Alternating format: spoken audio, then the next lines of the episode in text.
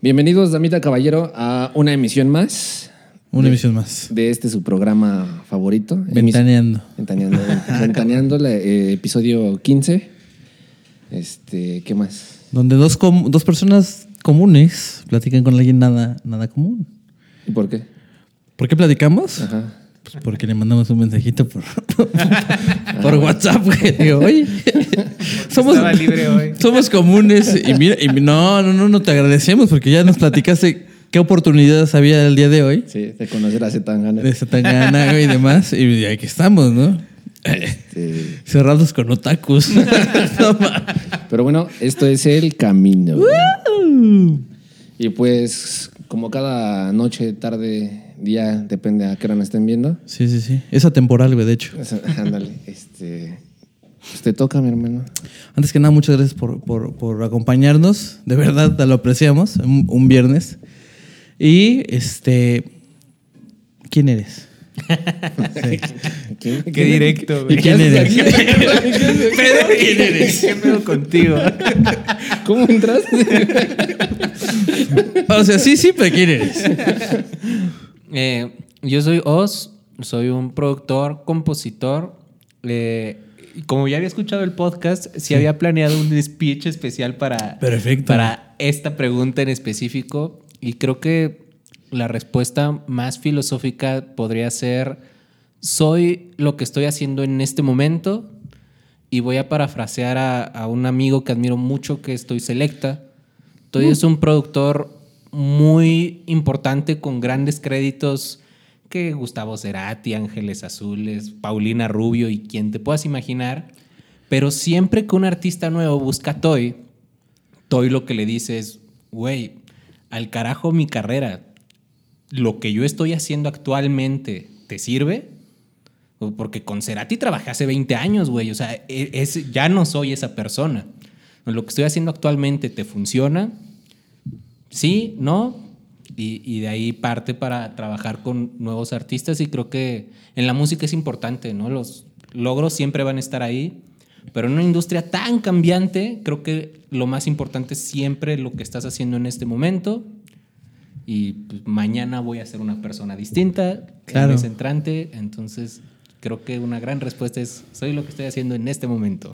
Sí, es una bonita, sí, pues Sí.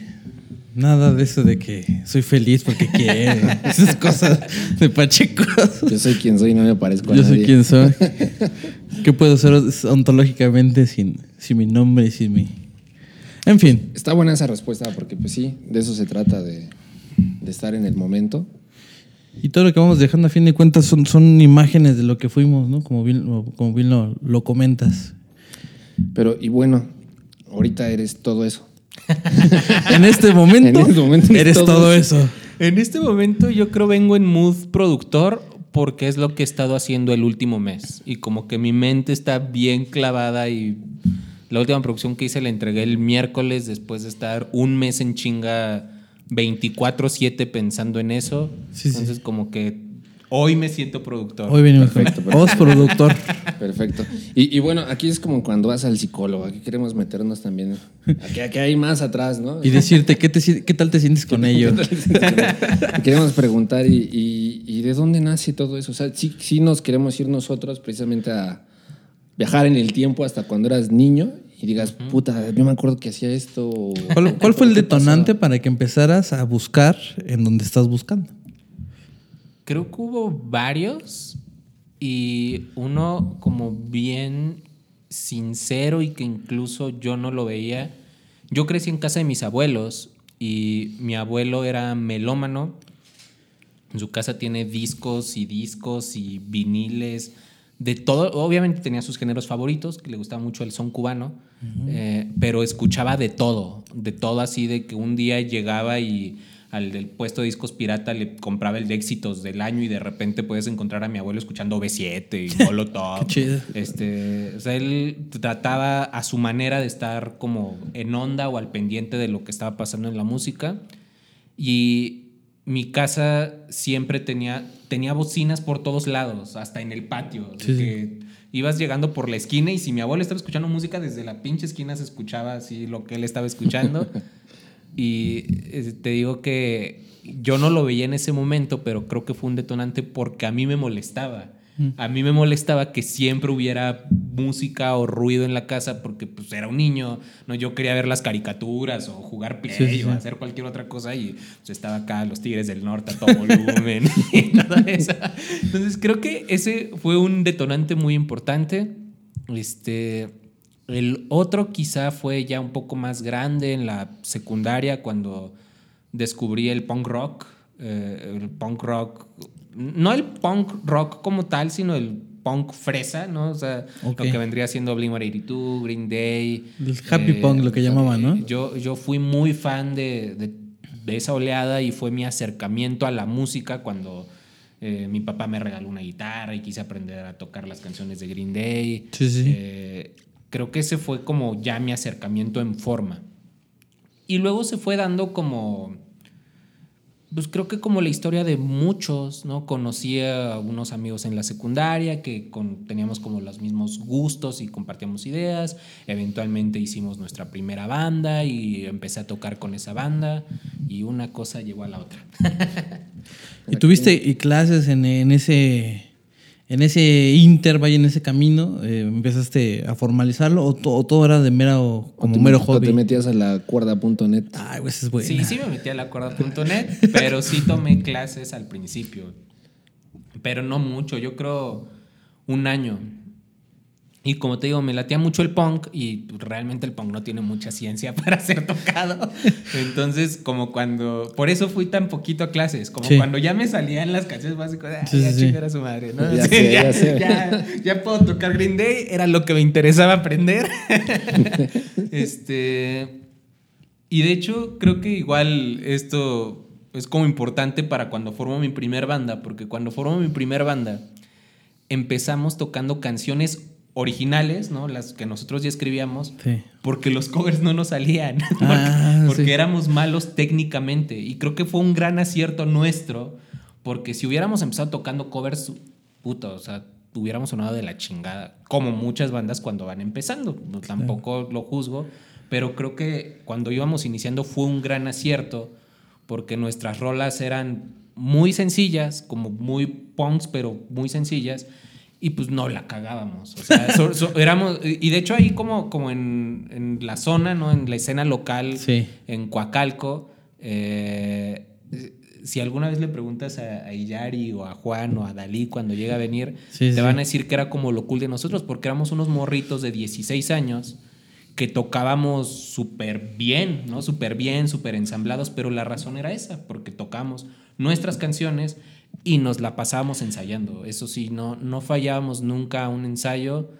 Creo que eso que dicen que es la mejor etapa de tu vida en la prepa, en la que tienes que salir de peda, yo me la perdí porque nos tocaba ensayar los viernes y nunca fallamos a un ensayo, pero en vivo sonábamos. ¿Y, ahí donde ensayaban? ¿Ya no ensayabas en la casa? Bueno, ¿ya no estabas en la casa de tu abuelo? No, ensayábamos en casa del baterista. Normalmente es la regla, güey.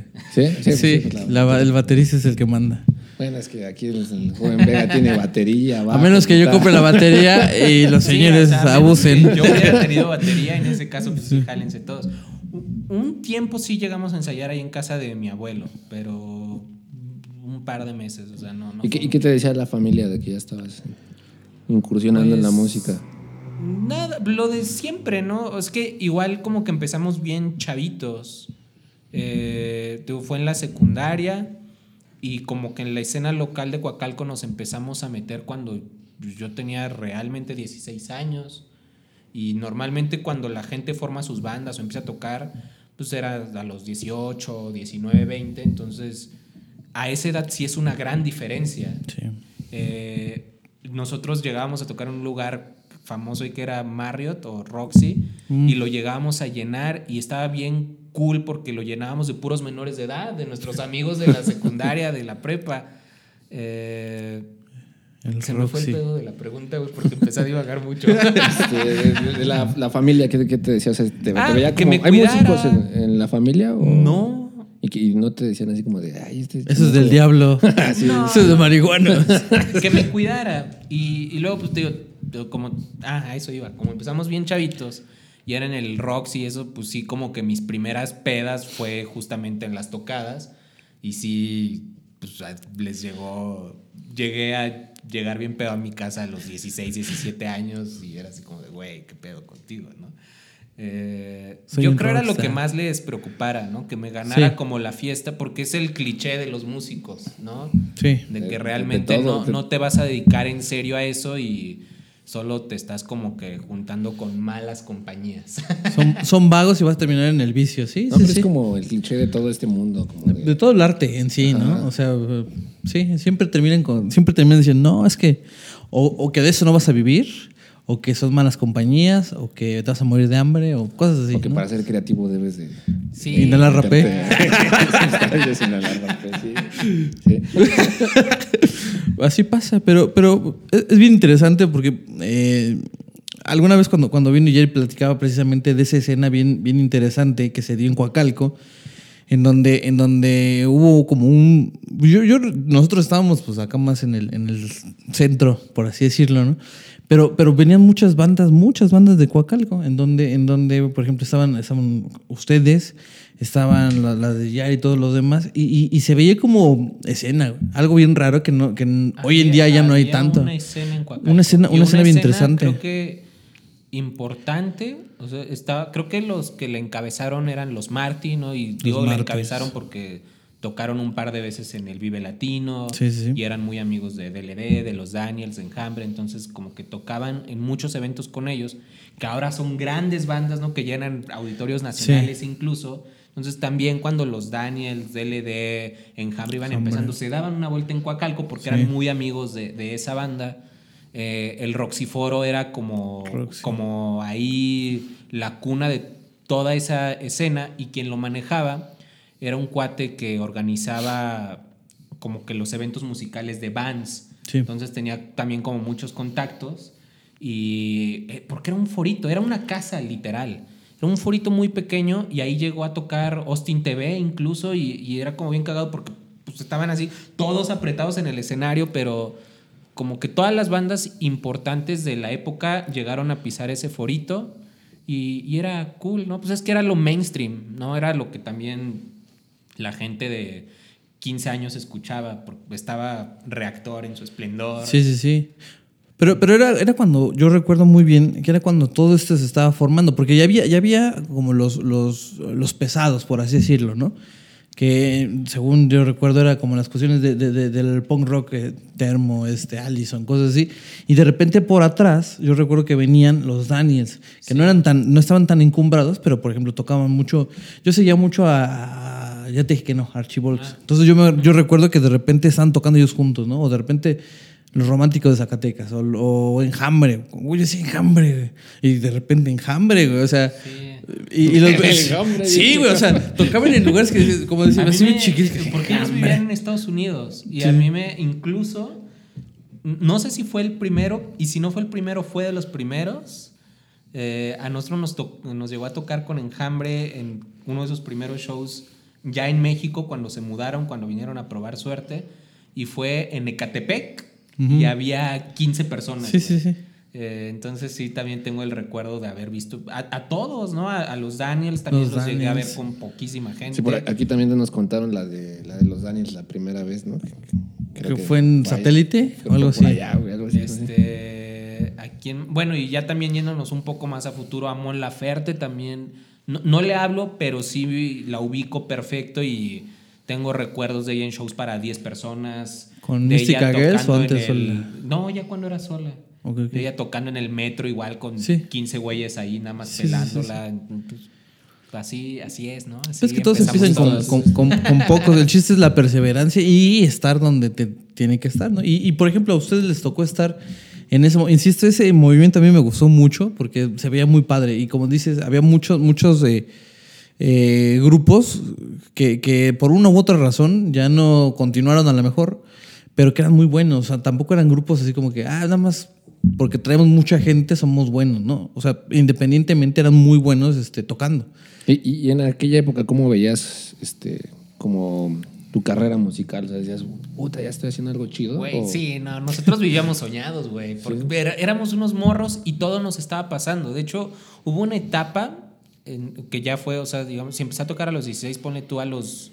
entre mis 18 y mis 20 en los que en la que todo nos empezó a pasar sin nosotros buscarlo.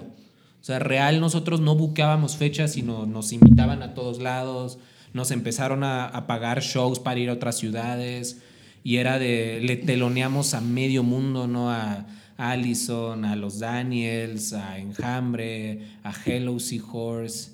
Eh, entonces, güey, nosotros vivíamos así soñados. Uno de mis shows como Hubo una, un, año en específico, creo que fue el 2009, en el que tuvimos dos shows bien grandes. Eh, uno en el Hard Rock, que ya no existe.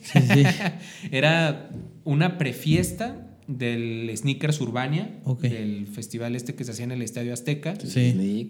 Eh, era, era una guerra de bandas, era un concurso. Nosotros llegamos a la final, pero a la vez esa final era una prefiesta para las bandas que iban a tocar y para la prensa y todo y las tres ganadoras les tocaba abrir el, evento, ¿no? Entonces nosotros tocamos, ahí fue el primer evento que tuvimos así con un sonido cabrón, eh, con catering. este, pero güey, o sea, eso a los 17 años era como de, güey, no, estoy tocando en el hard pues, rock. Todavía, todavía. Todavía hoy se come. O sea, este, con catering. Eh, con de público las porque era una no era no era abierto a la gente no de público DLD y la chingó güey era era así increíble. Y luego a los dos meses nos toca tocar en el metro San Lázaro sí. gratis en un evento de Tic Tac las pastillitas con Enjambre, Levarón y Hello Seahorse. Estaba hasta su madre de gente. O sea, era Real, cuando nosotros llegamos en metro, este, así de que nos bajamos. Ah, mires aquí. Sí, y, Real tuvo que ir seguridad por nosotros para abrirnos paso entre la multitud para poder llegar al backstage. Y eso también, güey, teníamos así 17, 18 años y casi con pinche seguridad del metro abriéndonos paso entre todos. Sí, sí, o sea, nosotros sí vivíamos soñados y creo que a la vez eso fue como un grave error porque luego ya no supimos qué hacer. Luego, eventualmente, esa etapa en la que nos empiezan a invitar a todos lados termina. Fue así como de, güey, ¿y ahora cómo buqueamos fechas? ¿no? ¿Cómo seguimos haciendo que esto crezca? ¿no? O sea, si durante un tiempo todo nos llegaba solito. Bueno, con eso nos quedamos por el momento. Se acabó el primer bloque. En el siguiente, espero nos cuentes más de ¿Cómo esa, le hicieron? De esa, de esa Ahorita venimos. Pues ya regresamos. Ni lo sintieron, sí, güey. Esperemos que se esté grabando. Sí. Este, entonces nos estabas contando de que llegó el punto de inflexión en donde ya este, dejaron empezaron, de pasar las cosas. Dejaron de pasar las cosas y tenían que hacer que sucediera de nuevo. ¿Cómo, cómo ocurrió ese, ese proceso? La verdad creo que sí fue como que algo complicado de sobrellevar porque no sabíamos nada de la industria musical, no sabíamos a quién buscar, no sabíamos cómo movernos. Y también creo que fue el principio de, mi formación actual. Porque gracias a eso empecé como a buscar gente, a buscar fechas, a entender cómo se conseguían los patrocinios. Pero fue muy tardado, o sea, real, no sé, o sea, fue un proceso de dos, tres años en el que me tardé aprendiendo eso dos, tres años en los que los shows de la banda se vinieron en picada, en que algunos integrantes se desesperaron, se empezaron a salir.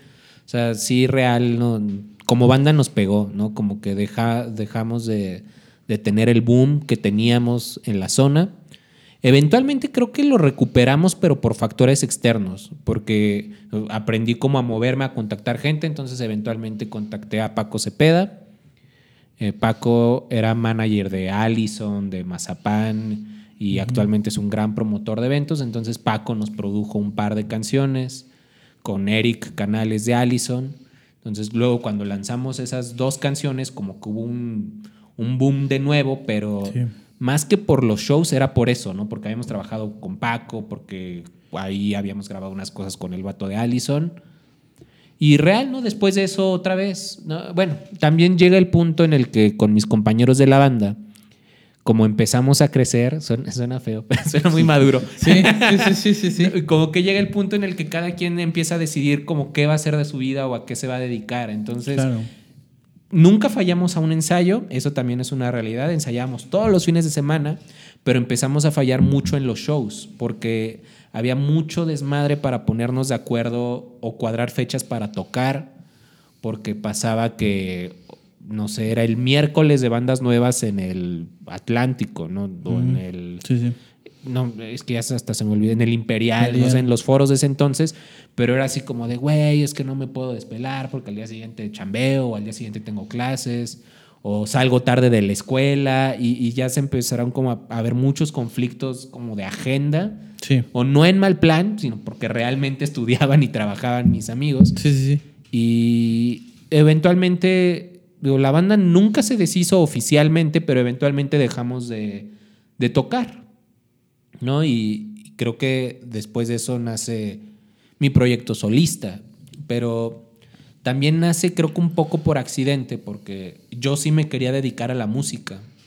Eh, yo empecé a estudiar producción musical y, y entro como en la desesperación, así como, puta, ya no tengo banda y ahora qué hago cómo me muevo y descubro las editoras musicales. Las editoras musicales es donde tú mandas tus canciones como autor y ellos deciden si son buenas o tienen potencial para colocarlas con los artistas famosos. Eh, descubro que existen las editoras musicales que yo no sabía que existían y me pongo a escribirle a todas, real a todas, con demos de mi banda que ya no íbamos a ocupar.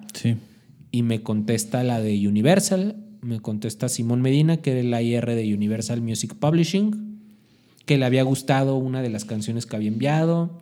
Empezamos a intercambiar un par de mails, eventualmente me cita en la oficina, conozco a Simón y Simón es el que me convence de empezar a yo lanzar mis canciones, porque yo ya estaba como bien frustrado y bien cansado de la chinga de tener una banda. O sea, yo ya sabía que iniciar un proyecto era otra vez foros vacíos, irte hasta dos, tres horas de tu casa para que diez personas te vean, cargar tu guitarra en el metro. Era algo que yo ya no quería hacer. y Simón nada más se reía y... Oye, oye, y, bueno, ya nos contaste que te contestan. Este, perdón por interrumpir. No, no te preocupes. Este, eh, como cuántos mails, cuántos, o sea, cuántos contactos estuviste ahí buscándole para que te contestaran. Yo, eh, o sea, a todas las editoras que encontré les escribí. Y por encontré, real, yo me puse. también es como un dato bien cagado porque luego la gente te pregunta, güey, ¿cómo conseguiste el contacto? Sí. Real me metí a Google y, empecé a buscar, güey, y, a los mails que me aparecían les escribía. y si no había mail, al teléfono y llamaba por teléfono y, oigan, soy un compositor, tendrán algún mail o cómo les puedo hacer llegar mi música. Les escribía a todos, a todos, a todos, a todos y hubo dos editoras que me contestaron a la primera, o sea, real en el primer intento con la primera canción. Una de ellas fue Universal y la otra, una que ya no existe, que se llama Westwood, o se llamaba, ya no existe. Eh, y ya, ¿no? Afortunadamente a Simón le caí bien, empezamos como a entablar una amistad. Él tenía la intención de que... A él le gustaba mucho lo que yo hacía, pero sí me dijo, es como de, güey, ni, ni de pedo vamos a colocar esto. O sea, tus canciones son muy divertidas, tienen mucha onda, pero suenan a ti, ¿no? Esto no lo va a cantar Paulina Rubio, esto no lo va a cantar Alejandro Fernández. Entonces, si tu sueño es que un artista grande cante una de tus canciones, escríbele a ese artista, escribe una canción específicamente para que Alejandro Fernández, Alejandra Guzmán, Paulina Rubio la cante. Pero tus canciones no son así, tus canciones están hechas como también era como un compositor como principiante, entonces no, no entendía ni sabía cómo funcionaba, entonces realmente eran como canciones mías, ¿no? Sí, sí. Sonaban a mí para yo cantarlas. Y Simon es el que me convence de eventualmente empezar a hacer Soyos, porque él quería presentarme en la disquera. Me dijo, vamos a preparar tu proyecto y hay que grabar un demo bien producido. Y yo se lo presento al, se lo mando a la IR de la disquera, que literalmente estaba dos pisos abajo, entonces era como que todo muy cercano. Y Simón me consigue un productor para grabarme dos demos que eran los que en teoría se tenían que presentar en la disquera. Y ese productor es Juan Muro, es también importante para mí mi carrera y también es cagado porque Juan Muro es famoso por haber producido La Mesa que más aplauda. Ojitazo, ¿eh? sí, no, y hay un gran, grandes historias de esa canción. Porque eventualmente. Güey, me metió más que muchas, muchas piezas consagradas. La Mesa que más aplauda. Es que Juan Muro también era un AIR ejecutivo en sus años mozos. pero atrás, perdón que te interrumpa. Mucha gente no sabe qué es un AIR. AIR es este eh, son las siglas de artista y repertorio. En una disquera es el encargado de buscar talento, escautear talento. Es la persona que tiene el poder de firmar a un artista. En una disquera ese es una IR. Y a la vez es el que se encarga de desarrollar al talento que ya está en la disquera. Es decir, se va a hacer un disco, el encargado de conseguir al productor. Si no es un artista que escriba sus canciones, de conseguir las canciones. Eh, real, o sea, se encarga del desarrollo de un artista. Eso hace en una disquera y en una editora musical es el que se encarga de escuchar las canciones y dar como el visto bueno para ver cuál, como el que tiene el oído de, ay, mira, esta me suena como Alejandro Fernández, te conteste, güey, tu canción está increíble, por favor apártamela, y el encargado de contactar a Alejandro Fernández para que esa canción le llegue. Ah, e, eso es lo que hace una IR. Es el facilitador, te facilita el contacto con todo. Pues sí. Sí, exacto. Más, más o menos es, algo así. Entonces también es como muy de relaciones, ¿no? Como que la agenda de tu celular tiene mucho peso en esa posición. Eh, y tu chamba es estar en contacto con todos, o sea, tanto con los que ya están consagrados como estar al pendiente de lo que está pasando. y, y ahora, ¿Qué, decías en ese momento, ya que tenías el contacto? ¿Qué, pensabas? ¿Qué pasaba en tu cabeza? Decías, ah, yo, estaba feliz, estaba muy emocionado, la verdad. Empecé a escribir. Creo que esa etapa fue en la que más escribí canciones porque yo lo que entendí o mi cerebro entendió es que ya se había abierto la puerta, si pasaba algo dependía de mí. Entonces me puse a escribir canciones como loco, unas muy malas, la neta. Pero, o sea, cada semana, real, no te miento, cada semana Simón Medina, bueno, ahí en Universal tenían tres, cuatro canciones nuevas mías. Porque me puse a escribir así a lo bastardo, así como, mira Simón, y ya tengo otras tres. Y ahí te van otras cuatro. Y creo que esta estaría increíble para Chayanne, ¿no? O sea, real, no, unas eran muy malas, la neta, pero pero sí se notaba, o yo me acuerdo que sí tenía como mucha hambre por lograrlo.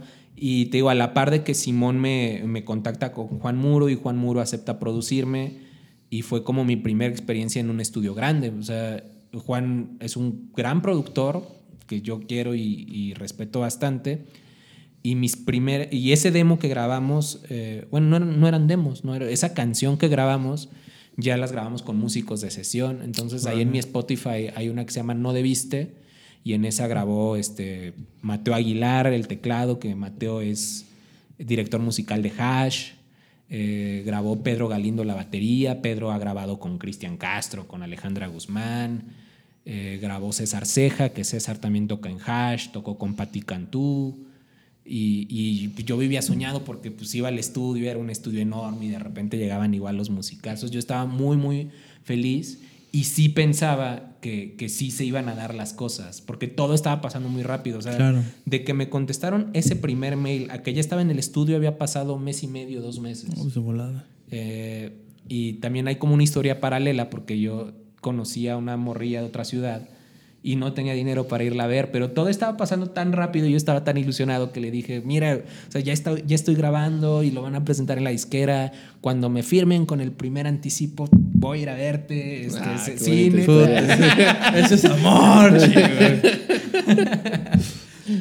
Luego pasa que, ok, terminamos de grabar, eso, eso sí, eh, y todo en Universal, por una u otra razón que yo desconozco porque no trabajaba ahí, se empieza a retrasar. Entonces empiezan a pasar los meses y veo que no presentan mi proyecto.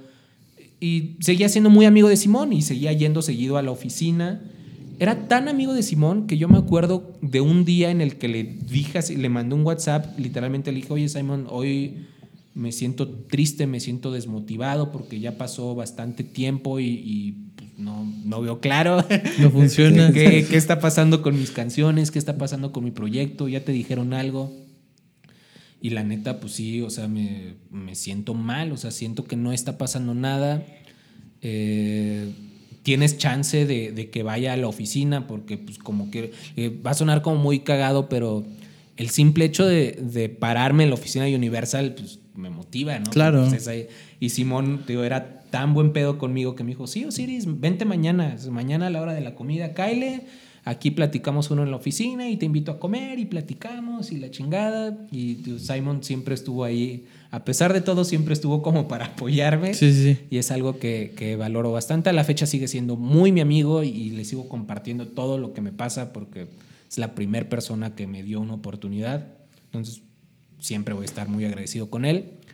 Eh, el tiempo sigue pasando hasta que me entero que la razón de que Simón no presentara mi proyecto es porque él ya estaba como de salida. Sí, sí. Entonces Simón deja de trabajar en Universal y también estuvo bien triste, güey, porque me citó en la oficina y me citó así como cuando tu novia te corta. Entonces, no, tenemos que hablar. Sí, no, güey, desde que me llegó ese mensaje yo ya sabía así que algo, algo no estaba bien. Entonces vamos a poner musiquita dramática. no, es que cuando oye, tenemos que hablar. es horrible. Sí, oye, es que Osiris, te tengo que comentar algo. ¿Qué día tienes libre? No, no pues tal día. No, déjate con mi agenda. Sí, tal día, vente. Llego a la oficina y de entrada, este, me tarda como una hora en pasar, porque justamente lo que estaba haciendo Simón era citar a todos los compositores para decirles personalmente que iba a dejar la empresa. Eh, entonces, justamente cuando yo llego, creo que estaba en una junta con otro y no contestaba y yo estuve así como una hora fuera. y ni siquiera entré a su oficina porque sí me dijo, oye, pues, mi oficina ahorita ya es un desastre, pues, son puras cajas, güey estaba ahí en el estudio interno que tienen y sí, me dijo así como de, oye, pues es que ya no voy a trabajar aquí, pero sigo siendo tu amigo, te sigo apoyando. Real, así como cuando tu novia te corta, güey. Este, y yo de, de, esa plática sí me acuerdo que igual salí así como bien destruido porque ya había pasado, ya habíamos grabado, el proyecto nunca se presentó, de que me contestó un mail a que te digo que Simón sale, ya había pasado un año, año y medio quizá. No, tardó. Este, sí, o sea, sí, sí fue un, un, camino ahí medio largo. Y luego resulta que sale y yo me sentí así como, ¿y ahora qué pedo? ¿no? O sea, entonces este año y medio ya lo perdí, o sea, realmente no avancé, no, que, que sigue para mí.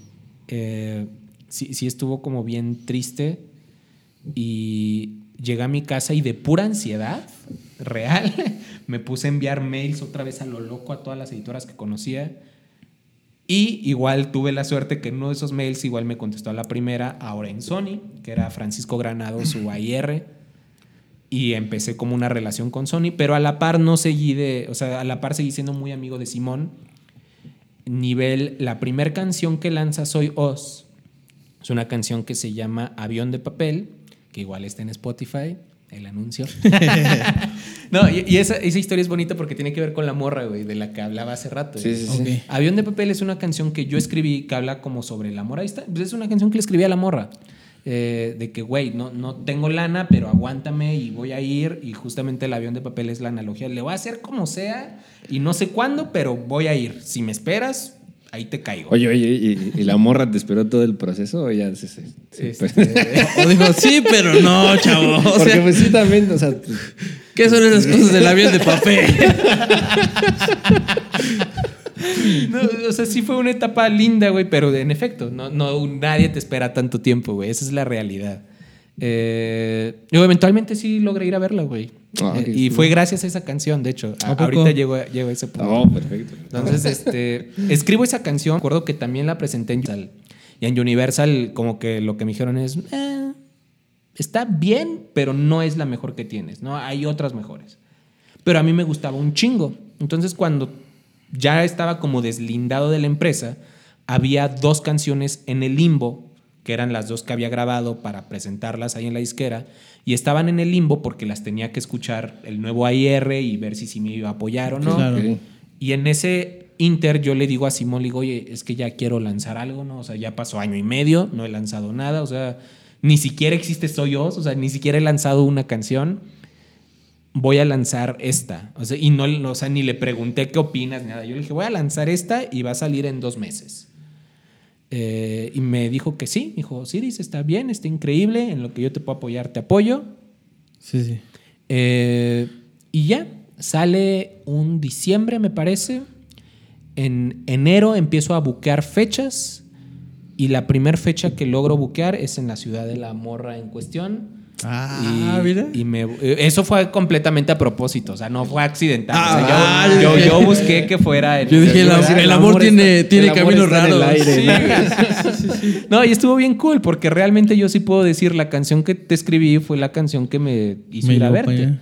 Eh, y fue cool porque conseguí los patrocinios de todo, o sea, yo no pagué viáticos ni nada de eso. Nada, nada. Pero eh, y me fui sin lana, entonces también ese fue una aventura porque me fui con cuatro. Fui a Morelia y a Colima.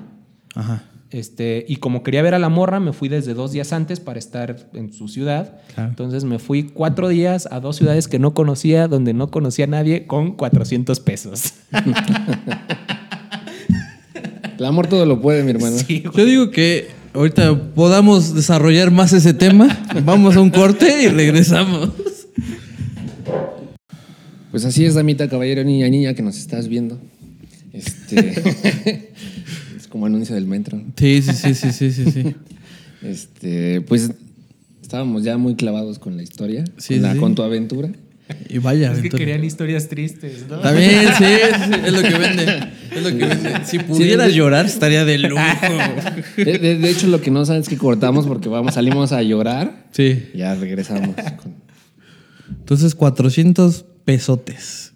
Y luego. 400 pesos para sobrevivir cuatro días en dos lugares que no conocía, donde no conocía a nadie.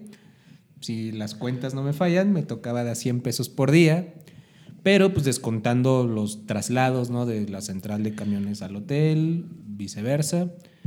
Eh, ahorita les comentaba fuera de- del aire que realmente no le sufrí tanto en las comidas. Y pues aquí entre broma y broma decían que hasta Maruchan, sí, realmente Sí. hasta de Maruchan puedes sobrevivir y con 20 pesos, 30 puedes comer. Eh, pero yo iba a ver a una morra, ¿no? Entonces como que sí estuvo rara esa visita. Algo cool de, de ese, de ese viaje fue que cuando digamos que me doy cuenta que no puedo ver o que no voy a ver mu- mucho tiempo o más tiempo del que yo quería a la morra, eh, pues yo estaba bien triste, tenía mucha ansiedad, estaba pinche solo en un hotel, güey, de- sin lana. Sí. Entonces yo sentía que me iba a matar en cualquier momento y de pura ansiedad me salí a tocar con mi guitarra al centro de Morelia, real, sin pedir lana ni nada, que creo que fue una edición pendejo, hubiera podido pedir Sí. lana, güey.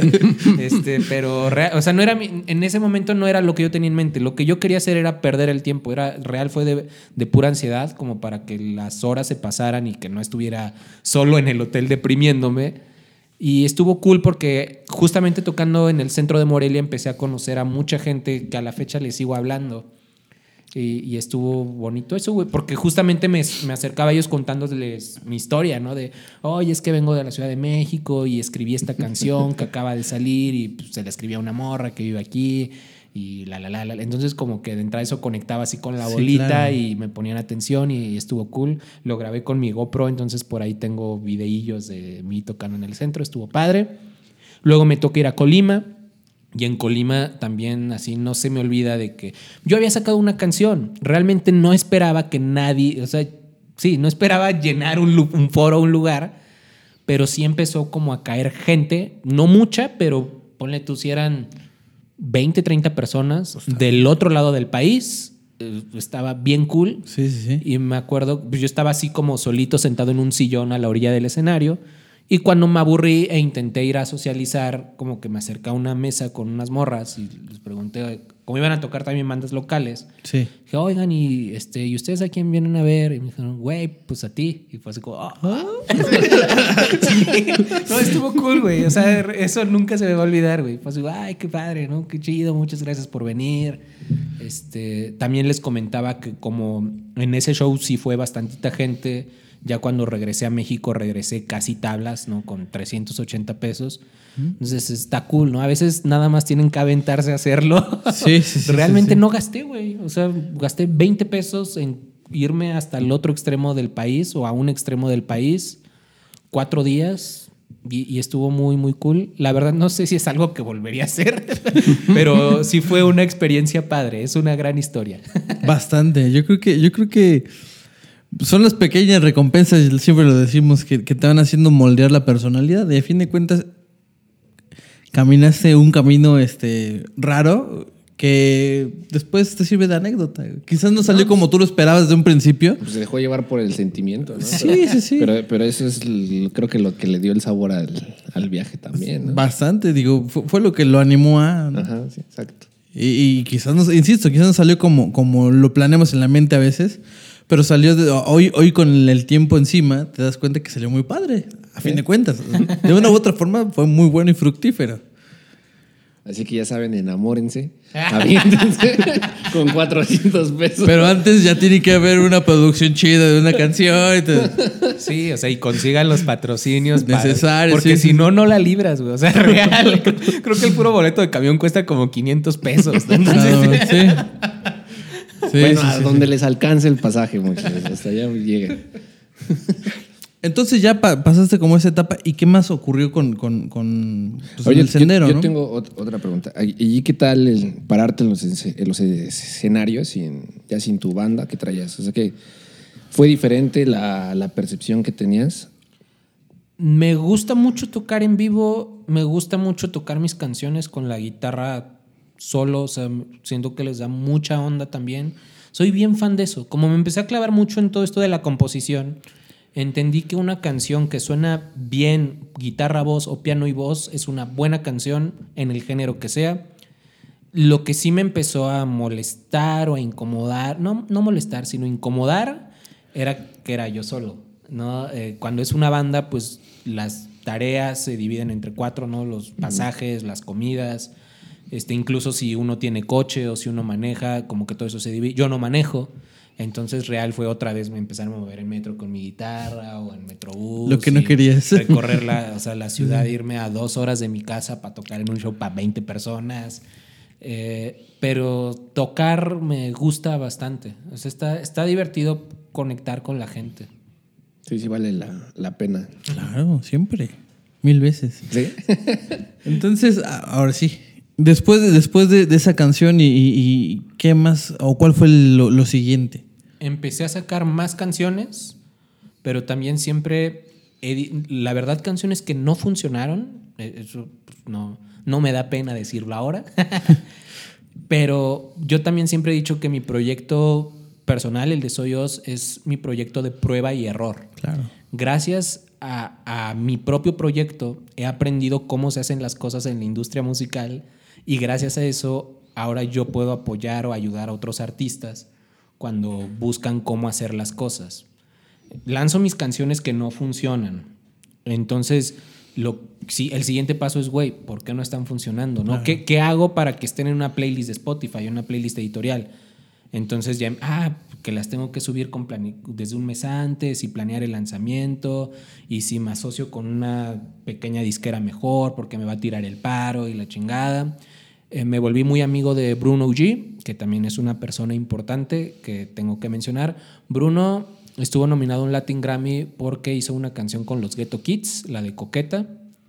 Y es muy, muy amigo mío actualmente. Es un gran productor detrás del trap mexicano, ¿no? De que si buscas las primeras canciones de Alemán, hasta de Alvarito Díaz, que ahorita lo produce hasta Tiny, ¿no? Que es el que produce a Bad Bunny. Las primeras producciones de esos güeyes son de Bruno me volví muy amigo de él, él tiene su sellito y empecé como a escribir más en ese rollo como urban pop eh, y le gustaron mis canciones y me empezó a apoyar y a partir de ahí no ya empiezan a colocar mis canciones en playlists de Spotify y como que ya muchas cosas se van dando como, como una bola de nieve, ¿no? Estar en una playlist editorial hace que más gente te escuche.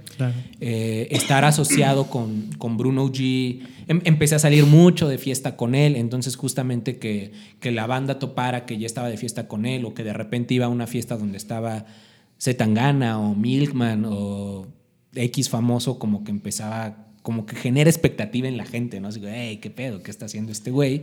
Y eso mismo me llevó como a conectarme cada vez con más personas, eh, a la par de que yo nunca me dejé de mover, o sea, yo nunca dejé de enviar correos, nunca dejé de buscar gente.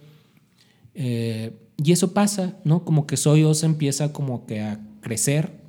Planeé un concepto de lanzar tres EPs conceptuales, llevo dos, estoy en proceso de un tercero, hay dos sencillos apenas de ese tercero, pero así nació la idea de voy a lanzar una trilogía de EPs conceptual, lanzo el primero, que es donde viene Emoji Triste, ese EP me hace conocer a Bruno, lanzo el segundo, que es donde viene una canción que se llama Enculado, que salió el año pasado, que yo creo que esa canción fue la que me empezó a abrir todas las puertas. E, e, esa canción, si no llegó como a grandes números, sí me hizo llegar más lejos por la expresión de enculado. Sí. Me empezaron a entrevistar de todos lados, o sea, me hablaban de Colombia, de Argentina, de Puerto Rico, de España, porque se les hacía chistosa la expresión, ¿no? Es una expresión muy local, es muy de Centroamérica incluso, o sea, si bajas de Guatemala a Costa Rica, allá no saben qué significa eso.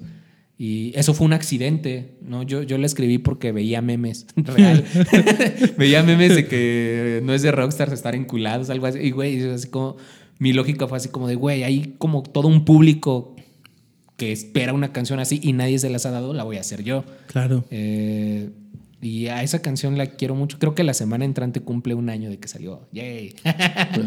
este, empezó a abrirme un montón de puertas y, y, gracias a esa canción empecé a conseguir más colaboraciones, más contactos. Y pues así fue como se fue dando Soyos. y, y el diseño de Soyos lo haces tú solo, o sea, porque tienes tú ya tu, como tu logo, toda, toda tu imagen, tú produces tú solo eso o, buscas también como un equipo? No, quien hace las portadas de, mi, eh, de mis EPs es una ilustradora que se llama Dani, Daniela Guadarrama. Está en Instagram como Dani Miau, pero no sé si con guion bajo. Lo siento, no me acuerdo. pero está como Dani Miau, de eso sí me acuerdo. Seguro. No, y, y, a ella le he dado mucha libertad. Lo que hago con ella, y ella también ya entendió como mi concepto. O sea, desde un principio, como que por eso me gusta trabajar con ella. Le mando las canciones, a ella sí le mando todo el EP, le digo, mira, este es todo el EP, se va a llamar así, se va a llamar así por esto, esto y aquello, y ella misma me, ni siquiera me rebota ideas, o sea, ya me entrega la portada y normalmente la primera versión que me manda es la que me gusta. Y ya luego ella también me explica por qué, porque ella también se clava mucho en eso de, güey, mira, y aquí puse un emoji porque tienes la canción del emoji triste, o puse ah, esto en el ojo porque tal canción mencionas tal cosa, la chingada. Ah. Eh, real ella tiene libertad 100% y nunca he tenido una bronca con lo que me mande ella. Real siempre confío mucho en ella, siempre le digo que sí a su primer versión con la última canción no pasó así, pero no pasó así porque René estuvo involucrada y porque también habría, había que darle gusto al artista con el que estaba haciendo la colaboración. Pero fuera de eso, en mis otras portadas, Dani tiene así el 100% de libertad en todo. ya se fue. Ahora tenías que decir miau. Phil, Barrera. Phil Barrera, eso Entonces, has estado trabajando el, el, proyecto Soy Os. Y a la par, ¿qué más has estado haciendo? Porque sé y se ve, y nos has estado contando que, que pues eres una persona muy inquieta en, en estas cuestiones de, de, la diversidad en la que puedes este, estar musicalmente hablando, ¿no? ¿Qué más has estado haciendo aparte de, de, de, de Soyos? Me he clavado mucho en justamente en la labor de AIR. Eh, no, ni siquiera por gusto o porque buscara un puesto en la industria o que me consideraran así, pero te digo, más que nada fue por mi labor esta de prueba y error de Soyos. O sea, te digo, todos estos errores que he cometido conmigo me han ayudado a entender cómo funciona la industria y eso mismo me ha ayudado a, hacerle el paro a otras personas.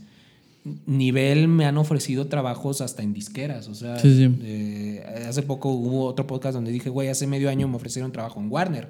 No se logró, no me quedé en Warner, pero real, me, habló el AIR de Warner por teléfono a ofrecerme la chamba directamente.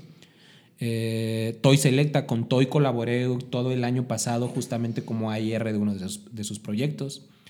Eh, me gusta mucho, me gusta mucho estar involucrado en la parte detrás de los artistas, me gusta mucho encontrar la colaboración correcta, encontrar al productor, encontrar la canción. Es como, como que todo un reto, porque, pues sí, el artista es el que se lleva la gloria, pero pues, como que te, es esa emoción de, güey, o sea, yo conseguí al productor o si se logró esta colaboración fue porque yo hice el contacto, porque yo organicé la sesión de composición y salió esta rolota. Eh, eso me, emociona mucho. creo que es de las cosas que más me apasiona de la industria musical. Y si no se logró lo de Warner, ojalá se logre pronto en cualquier otro lado. O sea, sí me han ofrecido chambas de, en editoras independientes, en disqueras, en disqueras independientes me han ofrecido el puesto.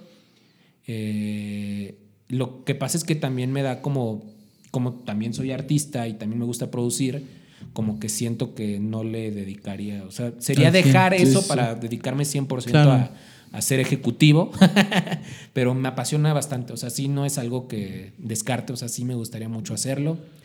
Y produzco actualmente Produzco, produzco a, mi amiga René, a Renecita la quiero bastante. Hoy nos enteramos que es sold out su show en Monterrey y estoy bien feliz. Qué chido. Sí, René hace dos, tres días me dijo, güey, no va a lograr el sold out. Y güey, ¿cómo chingados no, güey? Y hoy le escribí y le dije, güey, lo ibas a lograr, güey. O sea, no mames. ¿Cómo no? Este, a René la quiero mucho y, y ella me invitó a producir su EP eh, es un EP bien especial. Ahorita ya lo puedo decir porque creo que ya lo anunció. Antes era sorpresa y seguramente cuando salga esto ya. Igual y ya está, salió el EP. Sí, este, seguramente. Este, es un EP de canciones que ella hizo virales en TikTok. Órale. Eh, eh, ella está como muy fuerte en TikTok e hizo la dinámica que hacen muchos artistas de, güey, cuéntame tu historia y te hago una canción. Entonces la banda le mandaba mensajes con sus historias y René hacía canciones y eso hubo unas cuantas que se volvieron virales, que su disquera vio potencial en eso, pues ¿quién no? Sí, pues sí. y René me invita a producir ese EP de, canciones que hizo virales en TikTok, entonces siento que es bien especial porque independientemente de que es mi amiga, son las historias de la gente y, creo que es como un concepto padre que, que no todos los artistas han explotado un concepto de canciones que vienen de TikTok, ¿no? Que, es como lo actual, ¿no? Como que encontrar artistas de TikTok es lo de hoy. Sí. Pero te digo, el plus de esto es que son canciones de la gente. E, eso me, encanta. Eh, de hecho, también es bien especial para mí porque yo, soy muy amigo de René y le dije que sí me aventaba desde antes que me dijera que había lana. O sea, desde que yo escuché la primera canción y que todavía no sabíamos si Universal iba a soltar lana o no. Yo ya le había dicho que sí, le dije, güey, o sea, yo estoy dentro, güey, a mí no, a mí dime cuándo hay que entregar, chingue su madre. Yo estoy dentro y luego a las semanas ya digo, güey, conseguí que la disquera nos diera tanto presupuesto, este, y yo vi la oportunidad de invitar a mis mejores amigos o, personas que aprecio mucho a ser parte de esto porque es también como mi, mi primer proyecto grande como productor entonces, me acuerdo que cuando empecé a escuchar las maquetas, hasta le hablé a un amigo que toca trompeta y le dije, güey, tienes que venir a grabar. Eventualmente lo descarté porque pues, sí, era como puro onda mía, ¿no? Puro onda de que quería hacerlo bien grande y invitar a todos mis amigos, pero pues la canción no, lo necesitaba, güey. Pero, pero ha sido muy especial por todo esto, ¿no? Porque este, yo intenté de rodearme de gente que quiero, de gente que aprecio es como mi primera oportunidad de grabar yo como productor en, estudios grandes, este, cool, ¿no? Todo, todo bien padre. Al final, digo, esto fue idea de René y mía. Sí. La disquera no se había involucrado en nada. Cuando empiezan a escuchar los primeros, las primeras versiones del mix, me habla el AIR de Universal y se empieza a involucrar también bastante lo cual como productor fue algo incómodo, lo siento Mario Contreras, fue algo incómodo, pero como amigo de René y en pro del proyecto sé que es una súper buena noticia porque si a la disquera le están gustando esas canciones, si se están involucrando tanto desde este proceso de, bueno, desde que fue el proceso de mezcla, significa que cuando salga van a, van a apoyarlo así, cabrón, y ojalá le vaya muy bien ese pecho. Le va a ir muy bien, estamos de eso seguros, porque el poder de, de, de, de, la perseverancia siempre, siempre ayuda. Pues se hizo con mucho cariño, real, esto te lo digo. Y, y, como que la vibra en todo momento se sintió, y yo siempre se lo dije a René. El reto de, de, SP fue que, que al final el resultado sonara como si nos hubieran dado el triple o el cuádruple del presupuesto del que nos dieron. Y creo que se logró. O sea, real, muchas cosas las conseguí de paro, haciendo llamadas, convenciendo a todos de que era un gran EP. O sea, sí me, de güey, te voy a pagar esto, sé que es muy simbólico, pero escucha los demos, güey, son grandes canciones, tienes que ser parte de esto. y todo el mundo me dijo que sí. qué chido, qué chido. Con eso nos vamos, muchachos. Qué buenos eh, consejos. Qué buenos consejos. Ya sabemos cómo convencer. Ay, sí. Ahorita regresamos, muchachos. Pues ya regresamos. Sí, sí, sí. Luego sale Beto, güey. No me acuerdo en cuál sí salió. Sí, sí. Ya regresamos, muchachos, eh, a este bloque que normalmente es el último, no sé si es el último, pero puede, ser, puede ser, el último. No. Sí. ¿Por qué? Porque, porque tenemos que ir a una fiesta. ojalá, ojalá. Vamos a, ir, por un pozolito. Vamos a ir por un pozolito. Así ah, no, no, sí. Ah, que quede, que quede aquí la constancia de que voy a sacrificar ir a una gran fiesta por ir al show de René. Que quede, en video. Que no, no me quiero contagiar de COVID y es una gran fiesta a la que no voy a ir nada más por estar en ese sold out porque sé que es algo especial. Para que vean, nos, tuvo que ceder los boletos, ni modo. Allá nos vemos, ¿eh? Pucho, allá nos vemos, ¿eh? Este, ya, ya, el último bloque es, es, enmarcado por algo especial que nos gustaría que, que tuvieras y conservaras. Por favor, Dante. Eh, por favor. ¿Quién, es Dante? Dante, Dante, Dante es él. Dante Alighieri.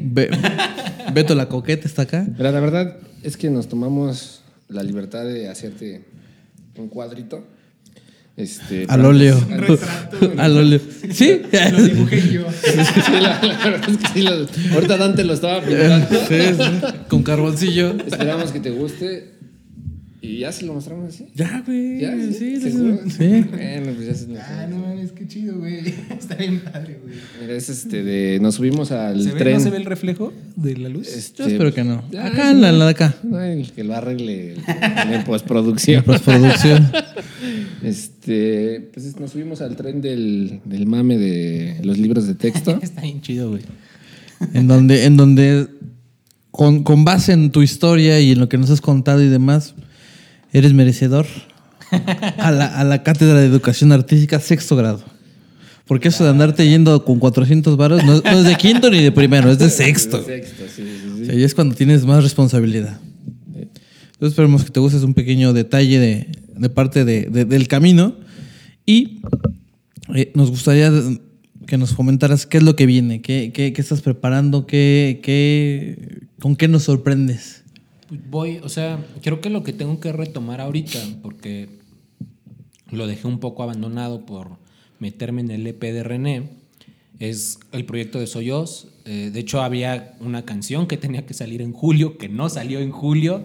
Eh, tengo que como que otra vez reorganizarme y de hecho, las canciones de Soyos, yo escribo mucho, entonces varias cosas ya están terminadas, ya nada más es como que acomodar las fechas y todo esto y verlo de la estrategia, porque como les comentaba, es muy, muy importante una estrategia para un artista independiente. Creo que gran parte del éxito de la canción depende de eso, ¿no? De con qué tanta anticipación lo hagas, del plan de medios que, que estés planeando, del plan de promoción.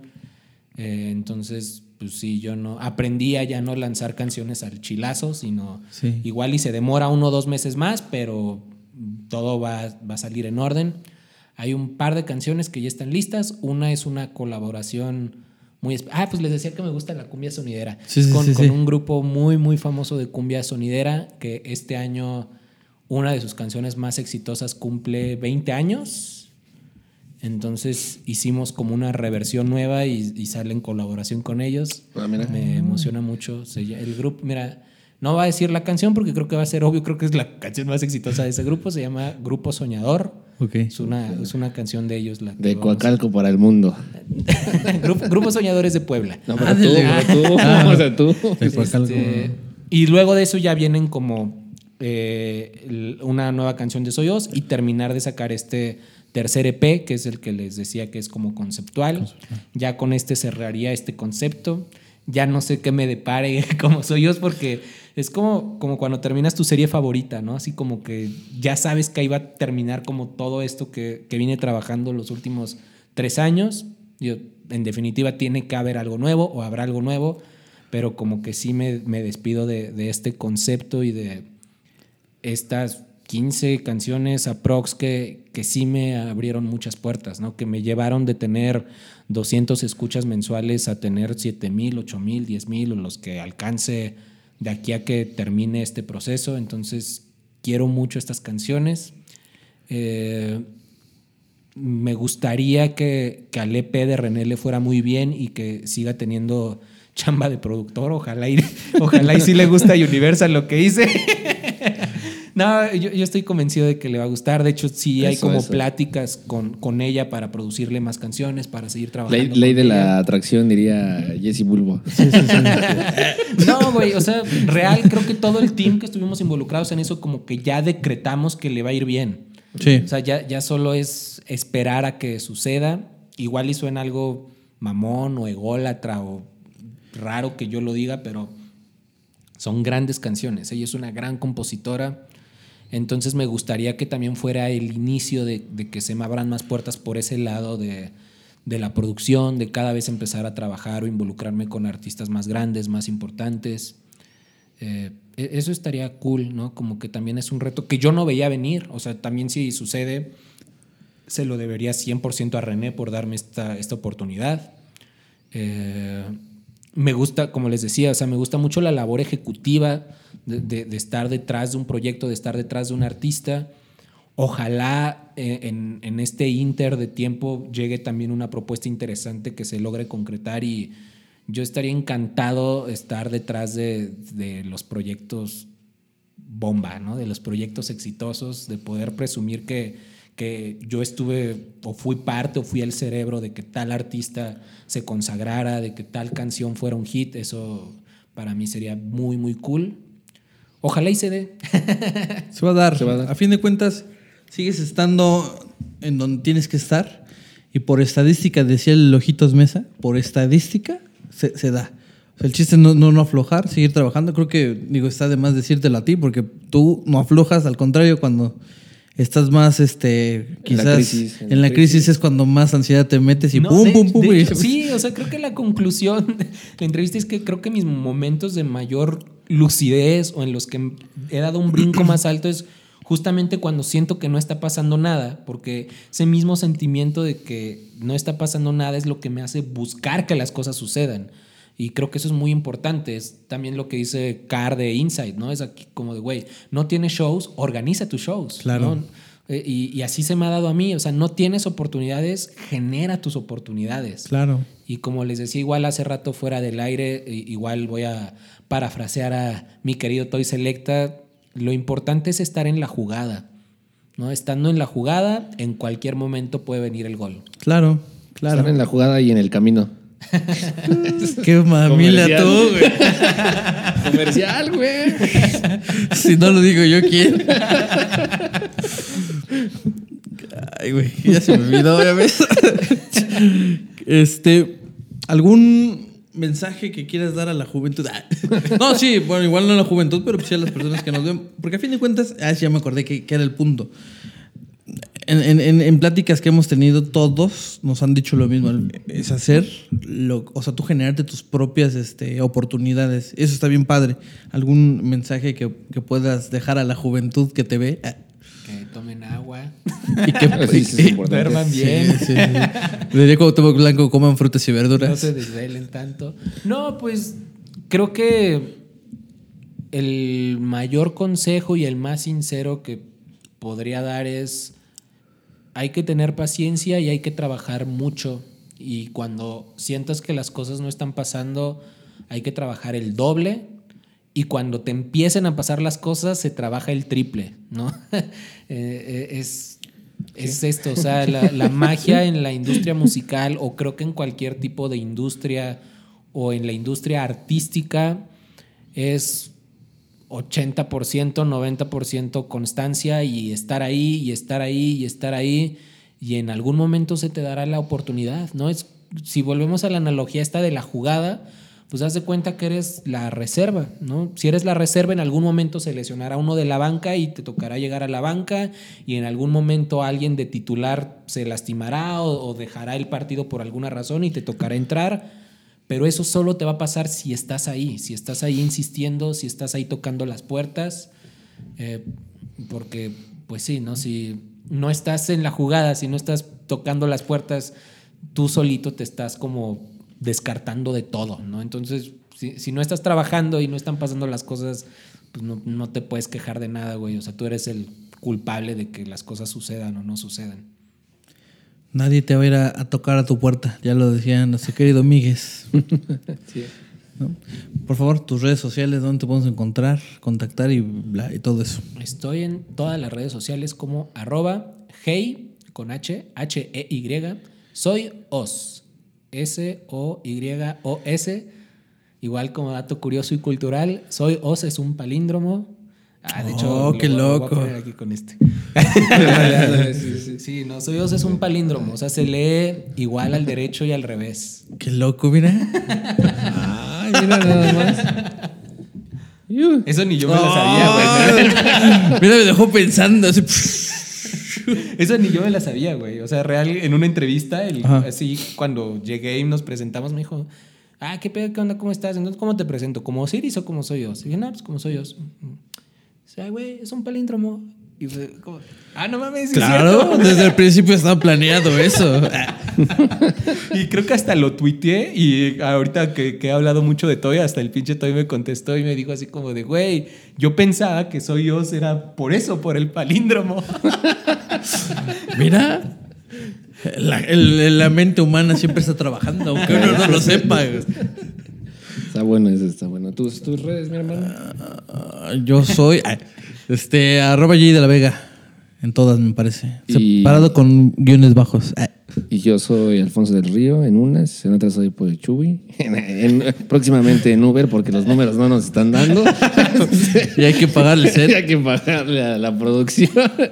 Este, y pues ya, ¿no? Eso, es todo. Eso, es, todo. amigos. Este, muchas gracias por, por acompañarnos, muchas gracias por venir.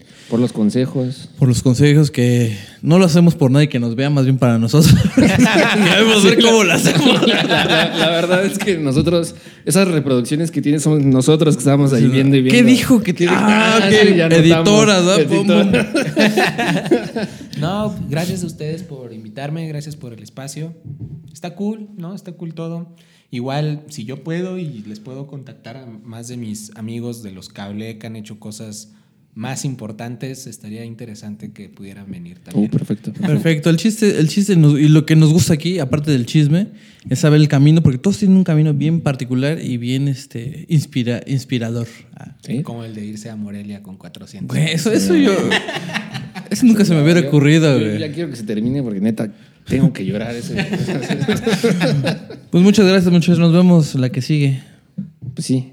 Se cuidan. Gracias a todos, producción. Dante, Beto. Gracias por venir, Besos. Bye. Bye. Uh.